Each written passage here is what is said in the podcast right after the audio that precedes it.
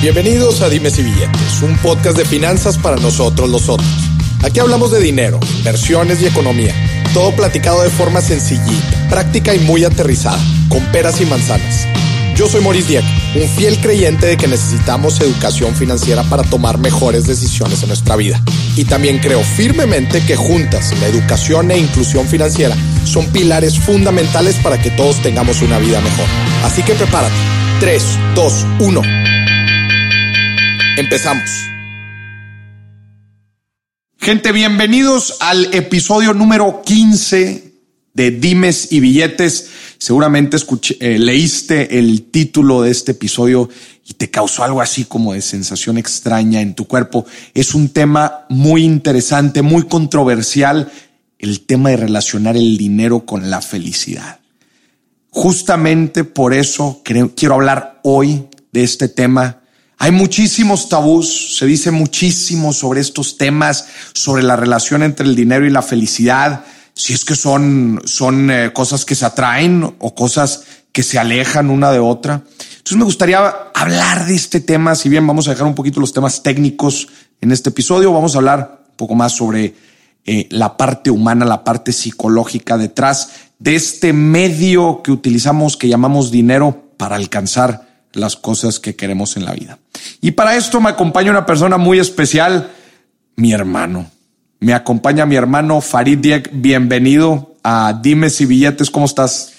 Pues muchas gracias, Maurice, por, por invitarme aquí a tu programa, a tu podcast, para compartir un poco sobre este tema que como bien dices, pues sí puede ser algo controversial y demás. Y pues quizás intentar destruir tabús, ¿no? Y, dar a conocer pues también algunas de las cosas en las cuales eh, la ciencia no ha descubierto de estos temas y demás para, para que como tú dices, finalmente podamos tener una mejor posición para buscar finalmente lo que nos hace felices, ¿no? Exacto. Fíjate, Farid, que este tema es bien importante, bien interesante. El tema del dinero, si bien es del tema en el cual este, se relaciona mi contenido, es un tema en donde las creencias limitantes, así como creo yo que en todo aspecto en la vida, pero en el dinero, las creencias limitantes nos empoderan o haz, de cuenta que nos limitan, valga la redundancia, a, a poder sacar nuestro máximo potencial financiero y esto a la vez limita el empoderar nuestra causa, crecer nuestra causa.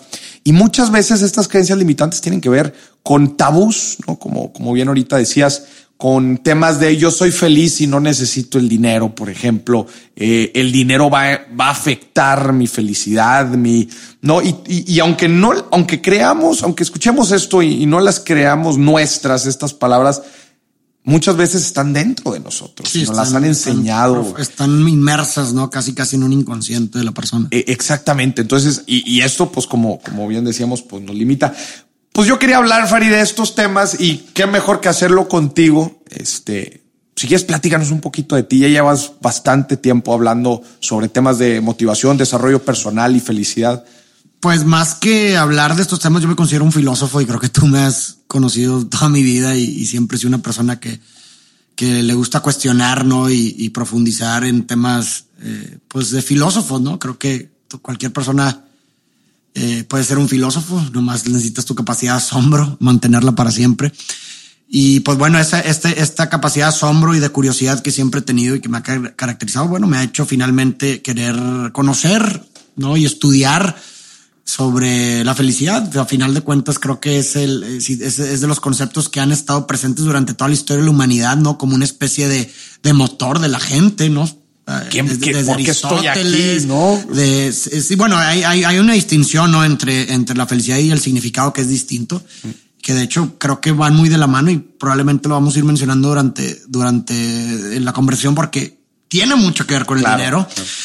Y, y, pues bueno, he, estudiado, ¿no? En, en, por medio de, de, seminarios también, como es una ciencia nueva, este es, es un bebé, eh, hay ciertos seminarios impartidos por doctores y profesores de, de, distintas universidades como la de Berkeley, de California, ¿no? Que es la, la, que yo he estado, la que yo estudié a lo largo de este año, que precisamente eh, te, te enseña, ¿no? los distintos descubrimientos de la ciencia en base a lo que, qué es lo que causa no a, la felicidad en una persona y todo validado con ejercicios experimentales, ¿no? Y los estudios que ellos, realizan, ¿no? Y Pues bueno, en base a, todos estos estudios y demás eh, y, cuestionamientos, pues he, elaborado distintas hipótesis, ¿verdad? Que bueno, pues son propias y pues si le hace sentido a la gente, qué bueno. Y, y, y si no, también el, chiste es que la gente también cuestione, ¿no? Que es prácticamente también uno de los propósitos de la filosofía, ¿no? Que, que la gente cuestione por sí solo qué es lo, qué es lo que le hace sentido y, y, y que crean su propia realidad, ¿verdad? Oye, Faro, Perdón, te voy a decir Faro, es, es una de las formas en que yo le digo a mi hermano. Oye, desde que tú eh, te metiste en todos estos temas de la felicidad, del, del, sentido de vida, ¿qué tanto te pregunta la gente o qué tanto tú has visto el tema del dinero en la gente? Pues fíjate que no tanto, ¿eh? O sea, ¿te, refieres a que si la gente me lleva a preguntar algo relacionado con el dinero? no, no, tanto como, no tanto como eh, alguna pregunta técnica sobre el pues dinero. Pues claramente, pues no, es, no es tu contenido, pero eh, a lo que voy es que hayas visto el tema del dinero relacionado ah, con algunas de las crisis, por ejemplo, o, o situaciones con las que está viviendo la gente.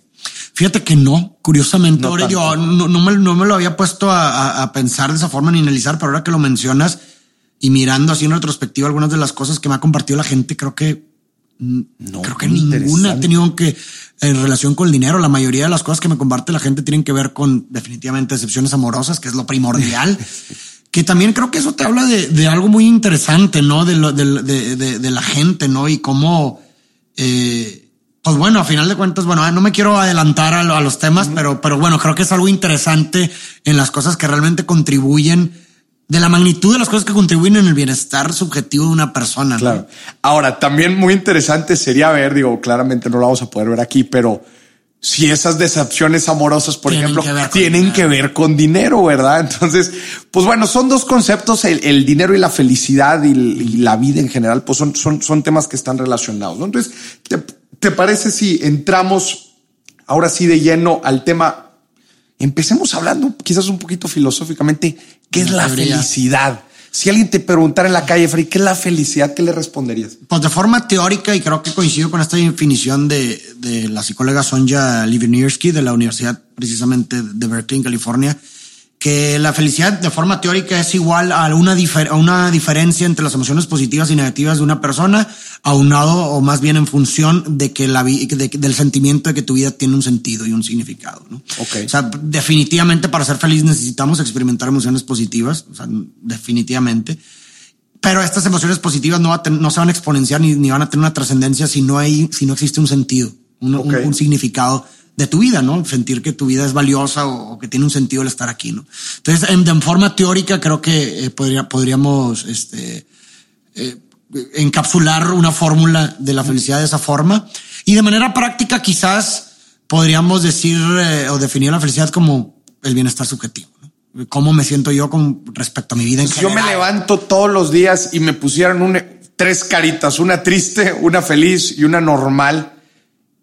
y me dijeran, todos los días o en la mañana o en las noches, oye, ¿cómo te sientes hoy pues, dentro de la subjetividad? Y yo le picara cada vez a una carita, ¿no? De, qué tan sería una buena forma de medir qué tan feliz soy. Pues bueno, el parámetro que, que, la ciencia eh, utiliza para medir la felicidad precisamente viene del, del nivel de bienestar subjetivo del cual la persona se siente con respecto a su vida en general.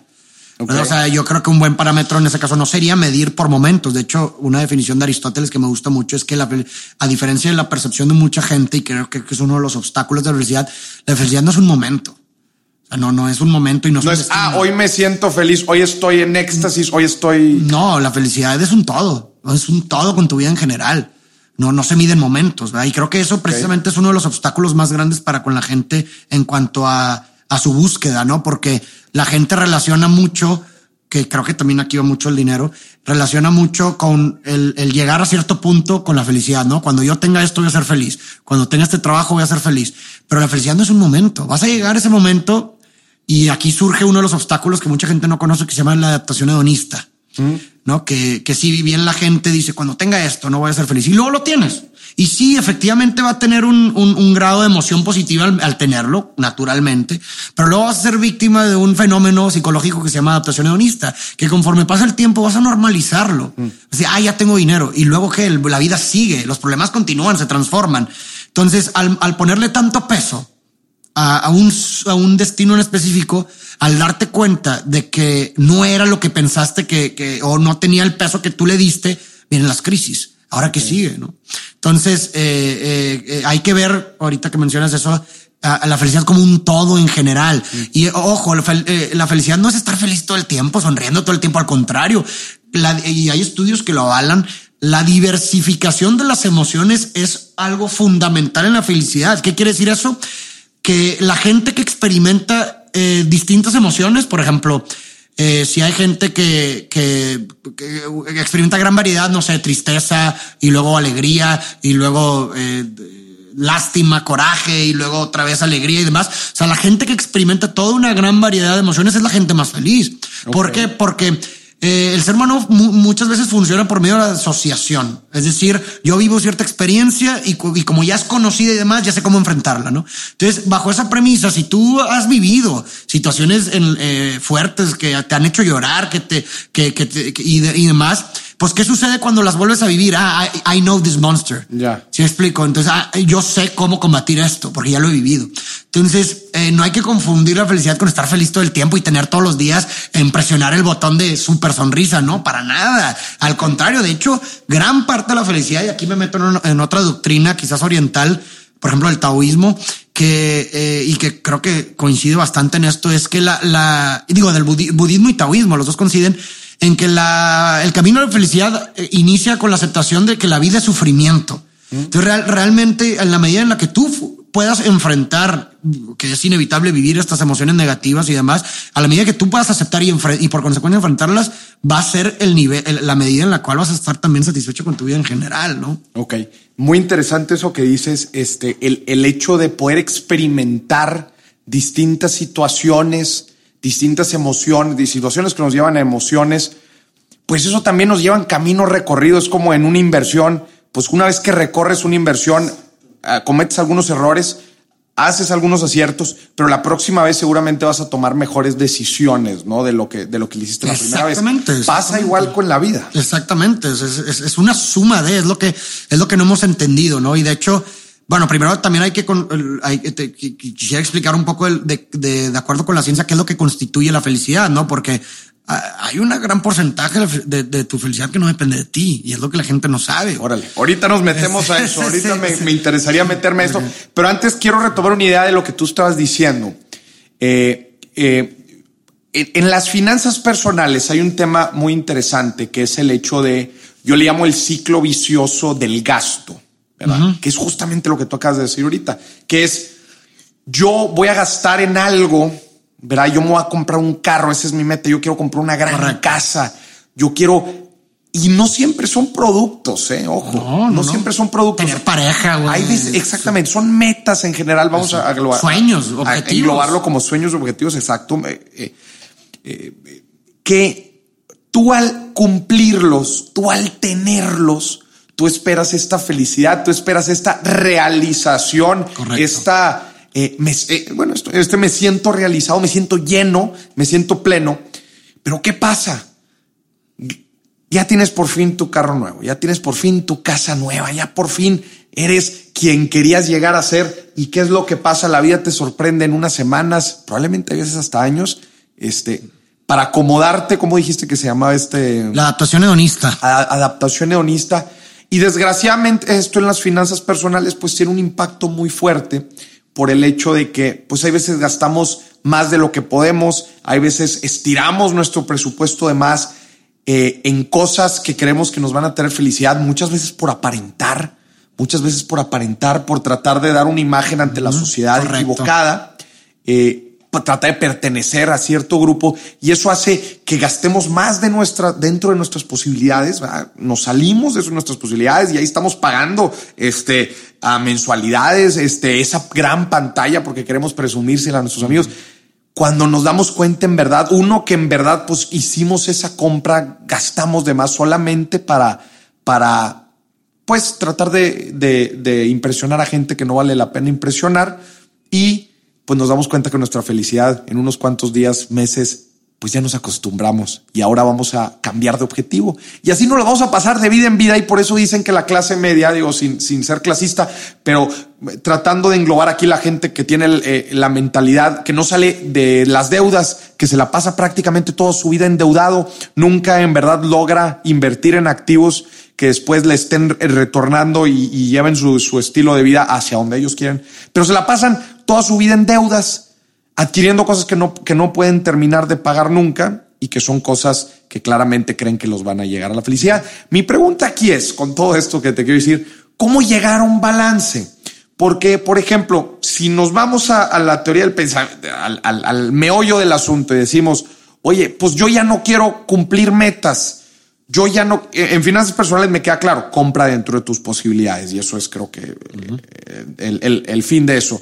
Pero en las metas, Oye, pues si yo, yo cuando llegue a ser A persona, X persona, me voy a sentir realizado por un momento, pero luego se me va a olvidar, bueno, ¿cómo medir eso con, bueno, no, entonces no, no me quiero quedar haciendo un mediocre y satisfacción, etcétera? ¿Cómo seguir luchando por eso? Bueno, creo que aquí eh, surge a la superficie un tema súper importante, que incluso es más importante desde mi punto de vista que la felicidad, que es el propósito.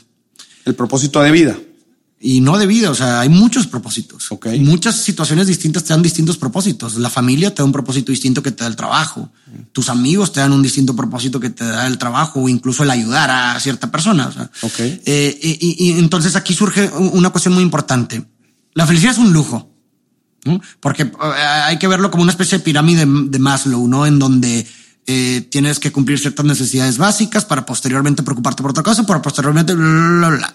Entonces, hacer lo que te hace feliz es un lujo, realmente. O sea, no, eh, si, si no hacer lo que te hace feliz. Hacer lo que te hace feliz es un lujo, porque no todo el mundo tiene la, el, el, el, lujo de poder dedicarse a lo que, a que lo que siempre apasiona vivir de ello. No sé, digamos, tienes responsabilidades, tienes deudas, claro. tienes cuestiones que no puedes decir, ah, a la mierda mis responsabilidades, me voy por lo que me hace feliz. Pues claro que no todo el mundo tiene necesidades y para cumplir necesidades necesitas dinero y desgraciadamente, pues no todos pueden conseguir ese dinero haciendo lo que les gusta. Exactamente, pero aquí te entonces te presento otro concepto más importante que la felicidad y que es necesario para ser feliz, que es lo que decíamos en la fórmula, el propósito. O sea, no estás condenado a vivir una vida sin, sin, sin, eh, sin significado si no haces lo que te gusta y lo que te apasiona todo cumple un propósito. Si estás en un trabajo en donde eres miserable y demás, estás ahí porque a lo mejor tienes que darle una calidad de, vida a tus hijos. Entonces, lo que te hace soportar esa situación es el significado que le construyes a ese trabajo. Entonces, ¿cómo, qué es lo que va a hacer? O sea, eh, eh, la adaptación hedonista, ahorita que lo, que mencionamos, para mí es liberadora. ¿Por qué? Porque le baja las expectativas bien cabrón a las cosas. Si explico, le bajas las expectativas, desinflas por completo el hecho de decir, es que si no logro esto, voy a ser infeliz toda mi vida y no voy a ser miserable. De hecho, al contrario, estás condenado. ¿Por qué? Porque si tu felicidad descansa en ese logro del sueño, Nunca la estás condenado a lograrlo y al no lograrlo. Porque si lo logras, te vas a condenar a decir chingado, no soy feliz como pensé. Y si no lo logras, vas a estar condenado por decir no soy feliz porque nunca lo logré. Es una paradoja. Güey. Entonces, la, hay una insatisfacción total por donde lo veas. Lo que, lo que se maneja mucho en el psicoanálisis, que ahora, ahora me encuentro estudiando la, el, en, teóricamente, eh, es que lo que mantiene vivo a la persona, lo que, lo que te mantiene, lo que te motiva realmente no es el objeto del deseo, sino es el deseo. Tú no, tú realmente no quieres lo que quieres, simplemente quieres quererlo. Okay no sé, vamos a ponerlo, vamos a ponerlo en un, en un plano quizás más entendible. Cuando tú le tiras la onda a una chava, güey, ¿qué pasa en la primera etapa, güey, de, de, de, cotejo, de conquista? Pues hay un enamoramiento. Estás embolado, ¿no? Y, uy, le tiras la onda y estás súper emocionado, haces cosas irracionales, ¿no? Claro, y, claro. bla, bla. Pero ¿qué pasa después de la famosa honeymoon, güey? Que la gente le constituye los primeros me meses de, de, de, de relación que, incluso es un término relevante. Estás hablando de una, de, todo el mundo habla de, ay, ya se acabó la honeymoon. ¿Qué significa realmente que se acabó la honeymoon? Que ya entran en un, en un estado de, de especie de como de que ya, ya nada, ya nada, ya nada es perfecto. Ahora resalto tus debilidades. La realidad. La realidad. Bueno, ¿qué era eso que te hacía hacer cosas y te motivaba? Uh -huh. El deseo. Claro. El deseo de, de, de, no el objeto en sí, sino el deseo per se. Entonces, ¿qué es el deseo? Es el propósito. Pero entonces, ¿qué eh, eh, podría, podría surgir la pregunta ahorita de decir, oye, pues como tú dices, oye, pues si no me va a hacer feliz lograr esto, entonces ¿para qué quiero lograrlo? Para que mis sueños no valen que entonces voy a estar pasivo, no voy a querer lograr. No, no, no, no, no confundas. El logro no es un destino en sí, es un camino, es un medio para satisfacer okay. un deseo mayor, que viene siendo el propósito. Es jugando con la psique. Yo lo, mi hipótesis, lo que yo propondría es elegir un propósito infinito, güey, que te mantenga toda tu vida, toda tu vida, que sea insaciable. No sé, digamos, eh, yo quiero, mi propósito de vida o, el propósito de, todo lo que yo hago es que sirva en beneficio de las demás personas. Pues realmente es algo que nunca voy a saciar, güey. No, no es como que voy a llegar un día y voy a decir, ah, ya ayudé a cinco personas, ya, listo. Ahora que sigue. No, realmente es algo insaciable. Nunca vas a dejar de poder ayudar a la gente. ¿Mm? Me explico con tu trabajo. Entonces, los metas y los sueños y los objetivos y demás constituyen un medio para ese fin insaciable. Entonces, ahora quiero el dinero. El, dinero es lo que el dinero puede comprar finalmente. Aquí se relaciona mucho la, cuestión del dinero porque el dinero ahora es un medio para satisfacer un fin mayor. Güey. Entonces, el dinero sí te puede servir, sí te puede hacer feliz si sabes quién eres. Ok. ¿Me explico? No. Si sabes para qué lo quieres. O sea, entonces la, cuestión, la cuestión filosófica que el fundamento de la filosofía no es tener una respuesta, sino tener mejores preguntas. Entonces yo te devuelvo una mejor pregunta. ¿Para qué quieres el dinero? Ok. Porque hay mucha gente que el dinero ese es el objetivo, ese es el logro. ese es el problema. Ahí es cuando llega el problema, cuando distinguimos los sueños o las metas como fines, como un fin último, como un destino a donde llegar. Y cuando llegas finalmente y eres víctima de la adaptación hedonista, te das cuenta que no, güey, la vida sigue, cabrón. ¿Y ahora qué? Entonces hay que ver mi propuesta o mi hipótesis es hay que ver los sueños, los objetivos, el dinero y demás como medios para un fin infinito, un camino infinito que es el propósito para el cual, oye, si tú me dices, oye, yo quiero el dinero porque el dinero me va a servir para apoyar la causa del cáncer porque mi mamá murió de cáncer. Cabrón. Ah, bueno, estás, hablando de un deseo, de un propósito infinito y el dinero entonces en ese caso sí te va a hacer feliz porque sirve como un medio para para, para poder satisfacer tu, satisfacer tu propósito, ¿verdad? Que el dinero sea la gasolina de tu auto en donde darás un road trip infinito.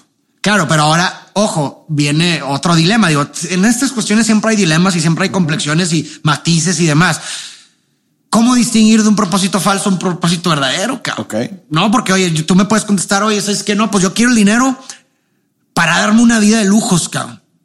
¿Eso es un propósito falso o es un propósito verdadero? Yo te hago la pregunta. ¿Se satisface? Mm, yo creo que es falso. ¿Tú crees que es falso? Yo, en mi punto digo, puedo estar equivocado, pero ¿por qué? O sea, yo creo que es falso en el sentido de que es algo, es algo finito, güey. ¿Me explico? O sea, vas a llegar a una vida de lujos, vas, vas a tener dinero, vas a tener tus lujos y luego te vas a adaptar, vas a llegar a la adaptación hedonista y luego ya tienes tus lujos. ¿Y ahora? ¿Para qué quieres el dinero ahora, güey? Mm. Me explico, o sea, digo, eh, tengo que admitir que, quiero profundizar mucho en este tema. De hecho, creo quiero que mi tesis de vida sea en esa, en, lograr una distinción práctica entre un significado real y uno falso, porque creo que, pues, a final de cuentas, dentro de, un sujeto, pues todo puede ser subjetivo, verdad? Eh, pero quizás podríamos entrar, eh, entrar de esa forma, ¿no? O sea, mi hipótesis es que el propósito es ser infinito, güey, completamente infinito, ¿no? Y a lo mejor, digo, eh, eh, otra cosa que quería, que quería agregar ahorita en el tema es que, ¿qué propongo también en cuanto a lo que dices de las, de, de oye, descansar todo en, el dinero, descansar todo en una meta y demás? Yo lo que propongo es, y creo que me vas a entender mucho y todos los que nos escuchan de, con la construcción eh, de ingenieros que tenemos, ¿cómo le haces para que un peso sea más liviano? Te pregunto yo.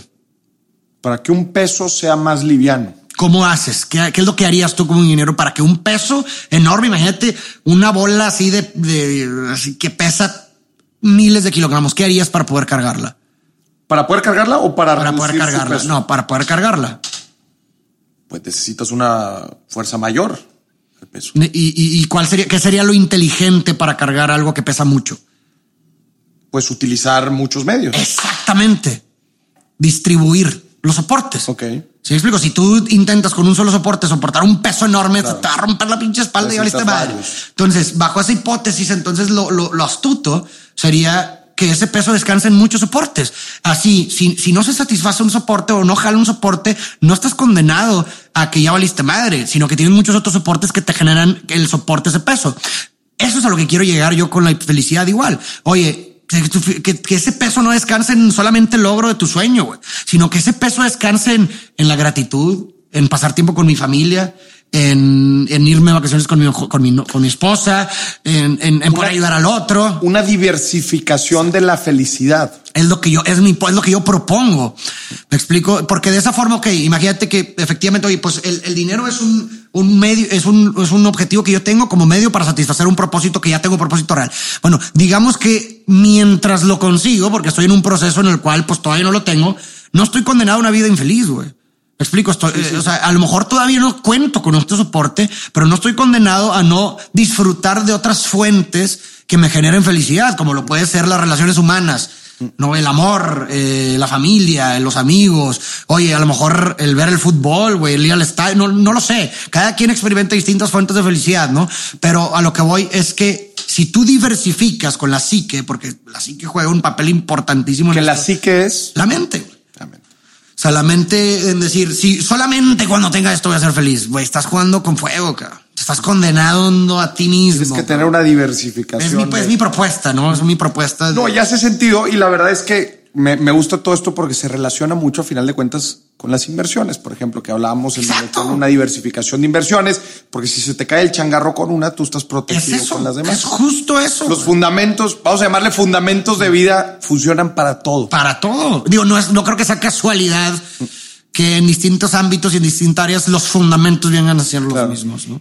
Me gustaría tocar un tema también muy interesante en este tema del dinero y la felicidad Claramente es distinto hablar de dinero y felicidad a diferentes niveles socioeconómicos. Correcto, completamente. Decir, tú dile a una, ahorita también hablabas de la pirámide de Maslow, pues no es lo mismo decirle a una persona de escasos recursos, claro que no. ¿verdad? En donde pues sus necesidades y sus dependencias no pueden ser cubiertas en su totalidad por el dinero que tiene, a decirle a una persona que sigue y sigue y sigue ganando dinero y cree que hasta que tenga, llegue a tener cierta cantidad, va a poder ser feliz. ¿Qué opinas tú de esta distinción, de esta curva de satisfacción, de esta curva de la felicidad? Yo creo que comparten algo los dos, que es que si ninguno de los dos sabe quién es, a ninguno de los dos lo va a hacer feliz. vemos casos como famosos, exitosos, que tienen dinero, bastante dinero, todas sus comodidades satisfechas y todo,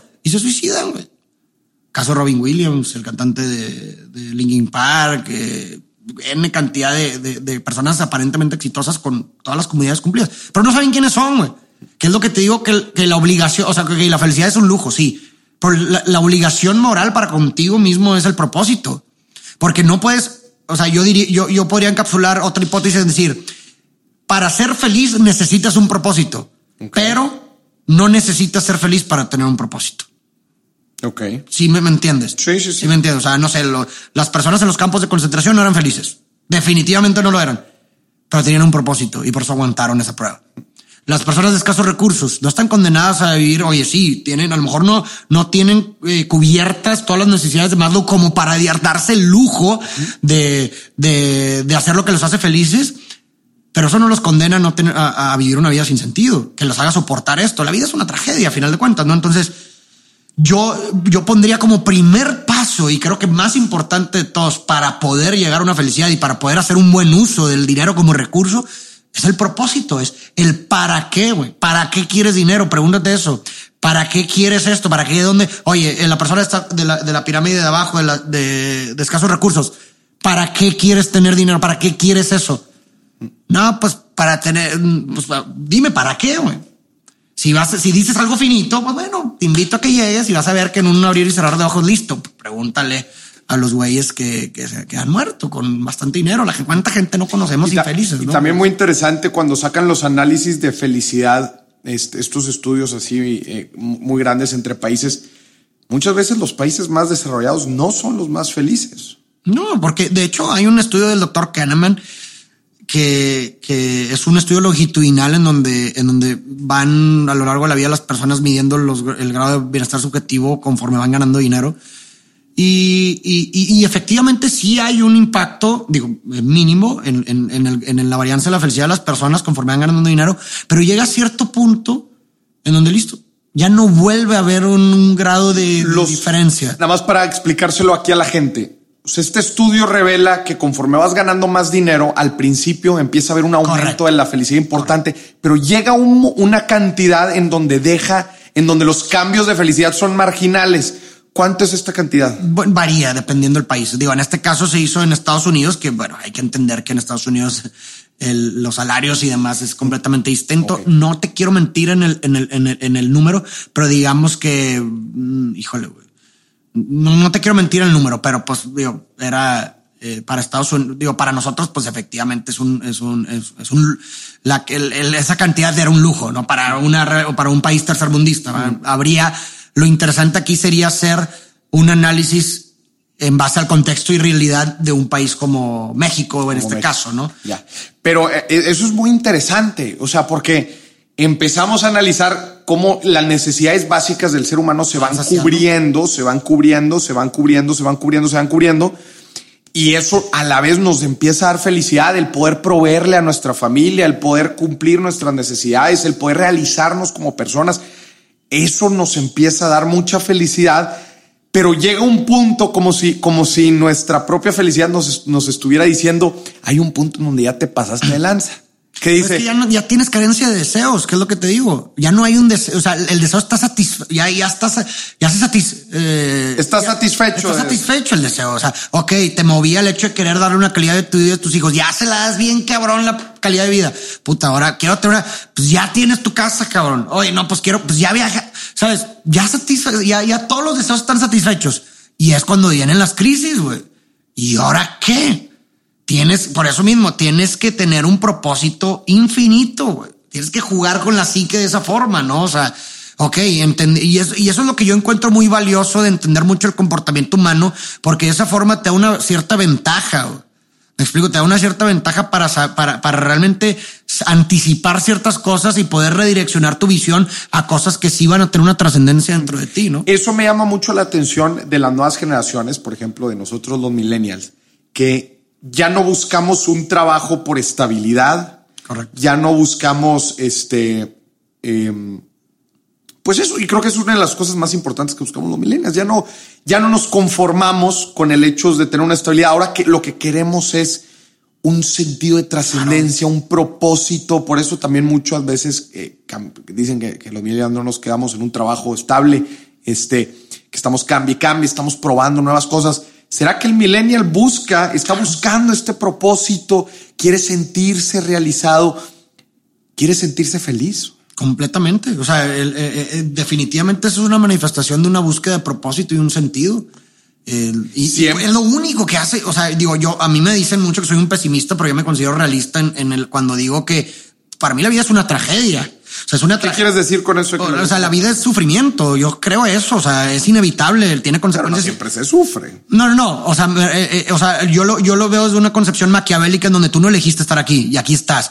Y, la vida conlleva sufrir. Vas a sufrir irremediablemente. Las personas que amas se van a morir, te vas a enfermar. O sea, todo tiende al caos finalmente. Entonces, eso es, eso es algo trágico, ¿no? Es decir, como si fuera un juego maquiavélico en donde ah, cabrón, pues, ¿por qué me trajeron aquí si yo no escogí estar aquí y voy a sufrir bien cabrón, no? Entonces, eh, pero dentro del pesimismo también hay una especie de optimismo. Es un yin yang en donde las fuerzas opuestas se pelean y ahí es donde entra mi optimismo para decirte que la solución paradójicamente de esta tragedia viene siendo la voluntad de enfrentarla. Es lo único. ¿Y cómo lo enfrentas con el propósito? La única forma de volver soportable tu existencia es mediante un propósito. ¿Qué hace la persona? Eh, eh, ¿A qué, ¿A qué punto llega la persona cuando se suicida? A un punto donde no tiene un sentido más por el cual vivir. Por eso la, existencia se vuelve insoportable para la persona que dice, ya no más, es insoportable esto, ¿no? Mm. Entonces, la tragedia de la vida solamente se vuelve soportable cuando le podemos construir un sentido. Y eso es en lo que realmente todos estamos, no nada más los millennials, todos estamos en esa búsqueda, algunos con mayor éxito, que a final de cuentas viene siendo una ilusión, ¿verdad? Pero bueno, la ilusión que mayor te convenga y con la mejor te adaptes es a final de cuentas la que va a ser tu estrella de Belén para conducir tu vida y por consecuencia tus acciones, ¿no? En una oración, en una, en una breve oración, ¿el dinero da la felicidad? Si sabes quién eres. Y creo que lo escuché de No me acuerdo si vi un video de, de Dreyfus que habla de un tema de esto que también se lo recomiendo mucho. No me acuerdo si escuché eso de él, creo que sí, pero me gustó mucho esa respuesta. El dinero sí da la felicidad si sabes quién eres. Si sabes qué hacer con él. Exacto. Y que viene de la mano. ¿Quién eres tú? O sea, ¿para qué quieres el dinero? ¿Para qué quieres el dinero? Sí da la felicidad si sabes para qué, digo, quién eres y para qué lo quieres. ¿no? Yo, yo invito a la gente, a los que nos están escuchando, que tiene que ver mucho eh, esto también con la frase de no persigas el dinero, atráelo. Perseguir el dinero es que el dinero sea tu objetivo. Correcto. Atraer el dinero es hacer tu pasión, hacer tu causa, hacer tu movimiento y el dinero viene por De consecuencia. hecho, me es chistoso lo que acabas de mencionar porque, además, hasta me puse chinito porque esa es mi hipótesis de felicidad. La felicidad tampoco se busca como el dinero. Se atrae. La felicidad es, es un subproducto del ejercicio de la virtud, de distintas actividades. Eh, eh, paradójicamente, cuando tú buscas la felicidad y supongo que el dinero lo, lo alejas, como si fuera ese arco iris que estás acercándote y más, entre más te acercas se aleja. Y sabes que ahorita que lo estás diciendo, está muy relacionado porque el- esa búsqueda insaciable, ¿qué te genera? Estrés. ¿Qué te genera el estrés? Te genera una insatisfacción. Malas decisiones, güey. Termina en el ciclo vicioso de las malas decisiones. ¿Y qué, eh, en qué termina una mala decisión? Otra vez en estrés y otra Un vez ciclo en vicioso. Es un ciclo vicioso. Pero cuando tú eh, trabajas diferentes formas como la gratitud, como el sentido de vida, como el, el, el- no, el, el- eh, to- todo este ciclo termina en buenas decisiones, lo cual vuelve ciclo a- virtuoso, Es el ciclo virtuoso, exactamente, ¿no? Entonces, pues el dinero y, el- y la felicidad a la vez van muy de la mano. Claro, pues digo, insisto, hablando de que la felicidad es un lujo, pues bueno, y que para poder perseguirla tienes que tener tus necesidades básicas saciadas, pues bueno, en un mundo como el de hoy, ¿cómo satisfaces tus necesidades? Pues bueno, por medio del dinero. Entonces, concluyendo esta pequeña frase, el dinero trae la felicidad. Sí, sí sabes para qué usarlo el dinero. Sí, para qué usarlo. Para si es para algo, potenciar. para algo finito, me atrevería a decir que vas a ser miserable, sinceramente. Eh, el, el dinero tiene que cumplir un medio, tiene que ser un medio para un propósito infinito, güey, que nunca se así. Ahí te va, te la voy a cambiar. La ausencia de dinero te genera, te hace infeliz. Eh, la ausencia de dinero te hace- hasta un punto donde no puedes satisfacer tus necesidades básicas, literalmente. Por, por, por ejemplo, te lo digo. ¿Por qué te lo digo? Porque a mí, mucha de la gente que se me acerca a mí por redes sociales, muchas de las preguntas son gente endeudada, ¿verdad? Es gente que tiene, que no llega a fin de mes. Es gente que no puede proveerle como ellos quisieran a sus hijos. Es gente en- en general con, con, con, gente, eh, con problemas financieros, ¿no? Eh, entonces, de, a- de aquí me agarro para preguntarte eso, ¿no? Todo esto, pues, ¿en qué concluye? En, pues, pues, eh, el tener problemas financieros es vivir estresado, es vivir bajo el, el- el- el peso de, de la presión, es la, la presión de, de- de tantas, tantas dependencias, tantos deberes y no poder atenderlos. Que eso a final de cuentas te, te genera una, infelici- una infelicidad. Claro, ¿no? digo, aunado, agarra- volvemos a relacionar el ejemplo de las personas con el holocausto, ¿no? Ellos seguramente no eran felices. Y es lo que te digo de la fórmula. No necesitas ser feliz para tener un propósito, pero sí necesitas un propósito para, ten- para ser feliz. Entonces, a lo mejor estas personas seguramente no son felices en esta situación en la que están, pero no están condenados a vivir una vida sin sentido. Entonces, el sentido que el- del- por el cual les- ellos, ellos están haciendo lo que hacen, pues bueno, creo que es claro, ¿no? La familia y demás, que pues, la familia da un sentido, ¿no? Y También que agarren este sentido, este propósito para para, soportar la tragedia. ¿Por qué quiero cambiar yo mi estado financiero actual? Eh, muchas veces cuando yo hablo co- con, este tipo de gente, les digo, vas a tener que cambiar hábitos, vas a tener que pensar de una forma distinta. Correcto. Va- y muchas veces cambiar estos hábitos, Faro, es complicado. Muy complicado. Yo lo que les digo es, piensa por qué lo estás haciendo. Exacto. Que ahí volvemos otra vez al propósito. Piensa para qué el vas a propósito dejar es lo más poderoso. Yo me atrevería a decir que yo lo constituiría como una de las necesidades básicas del ser humano, literalmente. Propósito el propósito. Eh, y es donde, puedes, donde tienes que partir, porque insisto, va a ser tu estrella de Belén para redireccionar todas tus acciones. Y como tú bien dijiste, es algo holístico. O sea, tú teniendo un, un sentido, todas las demás actividades van a cambiar alrededor de ti. Vas a producir buenas decisiones, vas a poder desempeñarte bien y eso es algo completamente integral. Entonces, Y a final de cuentas es algo conveniente. ¿Por qué? Porque, insisto, lo único que va a hacer que soportes la adversidad inevitable de la vida es ese propósito.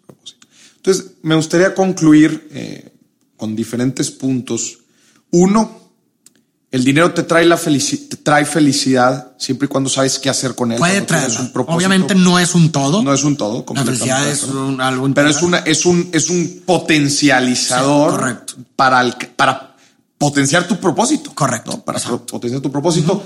Eh, claves para ser feliz, pues creo que de todo esto me llevo necesitas tener un propósito, un propósito, hacerlo realidad, vivirlo. Y, hay que, hay que también, eh, quisiera hacer un énfasis para, para también aliviar la carga. Muchas veces tenemos la mala concepción de pensar de que, de que tenemos que tener un propósito enorme, ¿no? la el Dame ejemplos de propósitos. Oye, eh, mi familia es un propósito mío. Yo hago ciertas cosas por mi familia, ¿no? Eh, si tuviera hijos, haría ciertas cosas por mis hijos. Pero tu propósito es la familia o el bienestar de tu familia. eso es lo que quiero llegar. No, no existe un solo propósito. Eso es a lo que quiero llegar. Porque muchas veces la gente se condena porque dice, ay, es que no tengo un propósito enorme de toda mi vida. No necesitas eso. Muchas cosas distintas te generan propósitos distintos, ¿no? El trabajo te genera un propósito distinto. ¿Para qué trabajas? si tienes hijos dirías, oye, pues sabes que trabajo para mi, para darle una calidad de vida a mi familia, ¿no? Si no tienes hijos, a lo mejor dices, oye, trabajo porque este trabajo y lo que estoy, y lo que estoy generando es un medio para poder aprender y, y potencialmente y en un futuro poder realizar un sueño. Ah, ok. Eh, tus amigos te generan un, propósito distinto. Estás con tus amigos porque oye, yo estoy con mi amigo porque me porque aprendo mucho de ellos, ¿no? Me, me siento valorado. Me siento valorado. Tu familia también. El ver el fútbol te da, o el, el, practicar una virtud te da un propósito distinto porque te da un sentido de utilidad, ¿no? Oye, para muchos tocamos, que por ejemplo yo toco piano y demás, pues el ejercicio de esa virtud eh, me genera un sentido de utilidad y un propósito distinto también. Entonces, a lo que quiero llegar es a lo siguiente. Mm, volvemos al, al, al, al, core de la filosofía. La filosofía no es encontrar respuestas, sino mejores preguntas. Entonces, la pregunta correcta en cuanto al propósito es cómo, no es cómo encuentro un propósito. La pregunta correcta sería cómo puedo hacer lo que estoy haciendo con propósito, que es distinto. Es muy distinto. Claro, claro, claro. Entonces yo dejaría esa pregunta filosófica para la gente. ¿Cómo puedes hacer lo que estás haciendo? Con propósito. Con propósito. Muy bien. Excelente. Para cerrar, Faro, tres pasos para potencializar tu felicidad con dinero. Ok, para potencializar eh, tres pasos para tres Yo sé, hemos dicho aquí aterrízamelo en los pasos que quieras, a lo que quiero, a lo que quiero llegar, muy, de forma muy, muy aterrizada. Eh, yo ahorita creo que una de las grandes conclusiones que hemos llegado aquí es que hay muchos factores que involucran y que impactan nuestra felicidad. Ya dijimos ahorita que, que, son muchas cosas, ¿no? Pero este, pero este podcast se trata de lana. así que, no, no, no. así que, ¿cómo potencializar mi felicidad? Yo quiero ser más feliz. he generado cierto dinero quiero ser más feliz, quiero utilizar este dinero para mi bien, para hacerme más feliz. ¿Cuáles son, cuáles serían estos pasos? Eh, volvemos a lo mismo que creo que mencionamos anteriormente. El dinero es lo que el dinero puede comprar. Entonces, eh, si ya tienes un patrimonio y si quieres utilizar el dinero para potencializar tu felicidad, bueno, pues habría que entonces cumplir que, eh, la función del dinero como un medio de satisfacción de tu propósito. Es la mejor forma. Inyectar la lana a tu propósito, tu causa, tu movimiento, lo que sea que estés, que tengas en esa mente, que tengas en eso como, como propósito. Te voy a poner un ejemplo. Te voy a poner un ejemplo. yo tengo hijos, tengo familia. Mi propósito de vida ahora, o uno, uno de mis propósitos de vida es darle una calidad de vida a mis hijos. Oye, pues a lo mejor invertir en un patrimonio para ellos. ¿va? Oye, este, algo que me da mucho. Un viaje con tu familia. Un viaje. Ajá. Oye, sabes que uno de mis propósitos es el deporte, porque yo soy un deportista y yo quiero fomentar el deporte y mi propósito de vida es fomentar el deporte como un medio para que la gente pueda encontrar a lo mejor también propósitos y, ser más saludables y demás. Ah, bueno, entonces invierto mi dinero en algo relacionado con el deporte, lo que se te ocurra. Me explico, o sea, lo que voy es que lo principal desde mi punto de vista, como tú dices, el dinero es un potencializador. Entonces, que el dinero sirva como ese, como ese, ese medio potencializador para tu propósito. Es un esclavo de tu propósito. Es la única forma, desde mi punto de vista, de producir una felicidad auténtica. Eh, Hay una frase que yo tengo, a ver, quiero ver qué opinas tú, que digo, imagínate, un, imagínate un terreno en donde, se está construyendo algo. Yo digo, la construcción es la vida. Imagínate que se está construyendo un hospital. La construcción en general es la vida. El hospital es tu proyecto, es tu propósito, es tu propósito de vida. Tú eres el arquitecto. El dinero es el concreto. Construye tu propósito, aprende, aprende a saber cómo, aprende a, saber cómo se crea el concreto, cómo se usa el concreto, cómo se esparce el concreto, cómo hacer concreto de buena calidad. Correcto. Mi simil con el dinero para poder construir un hospital de buena calidad. O sea, un propósito de vida chingón utilizando concreto chingón, que en este caso otra vez el concreto es el dinero. Y termino mi frase diciendo, construye tu hospital, tu proyecto, pero también ayuda a construir. Ayuda a construir a los demás. Porque si bien ahorita tú dijiste que el propósito es la clave de todo esto, tener un propósito claro, creo que uno de los grandes satisfactores del ser humano, de las cosas que, gran, que nos dan mucho, mucha satisfacción y que inclusive se convierte en un propósito es el ayudar a los demás. Correcto. ¿Qué opinas de esta frase? Definitivamente. De hecho, el ayudar a los demás es una forma en la cual uno obtiene propósito. ¿Por qué? Porque es de las formas en las cuales uno les puede dar el sentido a su existencia. Entendamos el sentido de existencia también como un medio de sentirse útil. A final de cuentas, cuando tú te preguntas por qué estoy aquí y demás, pues va muy de la mano con la utilidad de tú aquí. Claro, ¿qué estoy haciendo aquí? o sea, para qué soy, valgo la, o sea, valgo la pena, ocasiona un impacto y más. Por eso el ayudar a los demás está muy asociado con el, con una fuente de propósito, porque inconscientemente, o sea, surge esta idea de soy útil. Soy útil. Por eso también la gente, muchas veces cuando está desempleado, es triste, porque siente que no es útil con el simple hecho de encontrar un trabajo, la felicidad de la gente cambia porque se siente útil, se siente que está teniendo un impacto en el mundo. Exactamente. Farid, me encantó el episodio. Muchísimas gracias.